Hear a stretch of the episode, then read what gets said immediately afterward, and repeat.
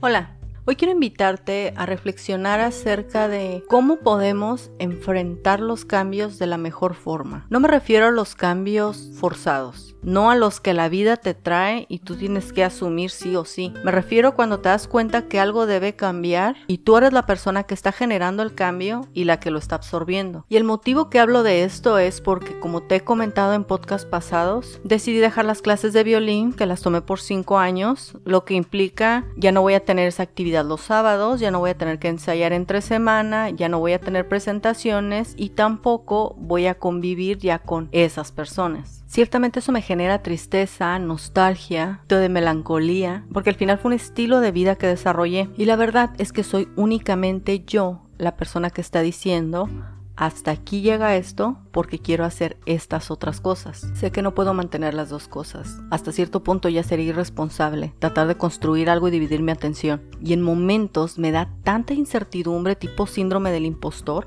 donde pienso, bueno, la vida que tengo ahorita no es tan mala, podría, en vez de ahorrarme este cambio y todo lo que veo en lo que se está reflejando, puedo ahorrármelo y continuar de esta forma y hacer estos pequeños ajustes. Pero cuando me tranquilizo, me doy cuenta de que el cambio que estoy promoviendo es porque yo considero que es necesario para llegar a donde quiero, para obtener lo que quiero. Y ciertamente cualquier tipo de cambio implica dejar algo para dejar pasar algo nuevo. ¿Y cómo se afronta? Bueno, lo primero es que te das cuenta que a la fuerza vas a tener que crecer, que vas a tener que mantener la disciplina, vas a tener que mantener la constancia, tienes que mantenerte positivo y optimista el mayor tiempo posible tienes que mantener muy de cerca el diálogo interno, saber que estás siendo proactivo en vez de dejar pasar esos malos pensamientos que lo que hacen es desanimarte o compararte que al final, si les hicieras caso o yo les hiciera caso, lograrían llevarme al lugar del cual me quiero salir. Generar un cambio que te lleve a un nuevo estilo de vida implica mucho más esfuerzo emocional del que parece. No nada más es ajustarse ahora voy a hacer esto, lo otro y aquello. Es también luchar contra el desánimo, a veces un poco de ansiedad cuando sabes que te tienes que enfrentar a cosas que no te has enfrentado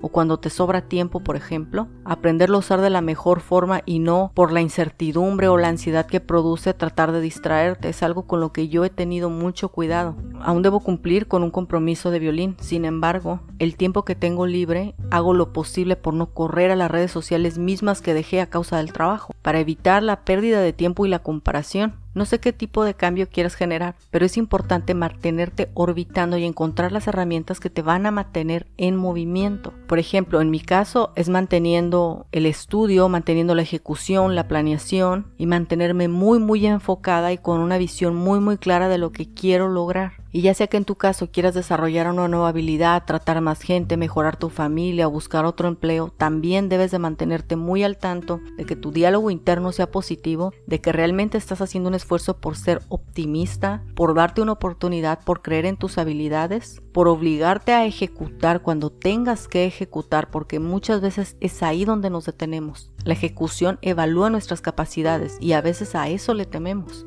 Como sea, lo importante es mantenernos en movimiento, en el movimiento efectivo que nos lleve a cumplir aquello que queremos. Si tú has decidido generar tu propio cambio, mantente positiva, mantente en movimiento y entiende realmente por qué lo estás haciendo y qué es lo que quieres obtener. Imagínate qué tipo de cosas vas a poder disfrutar cuando logres aquello que quieres.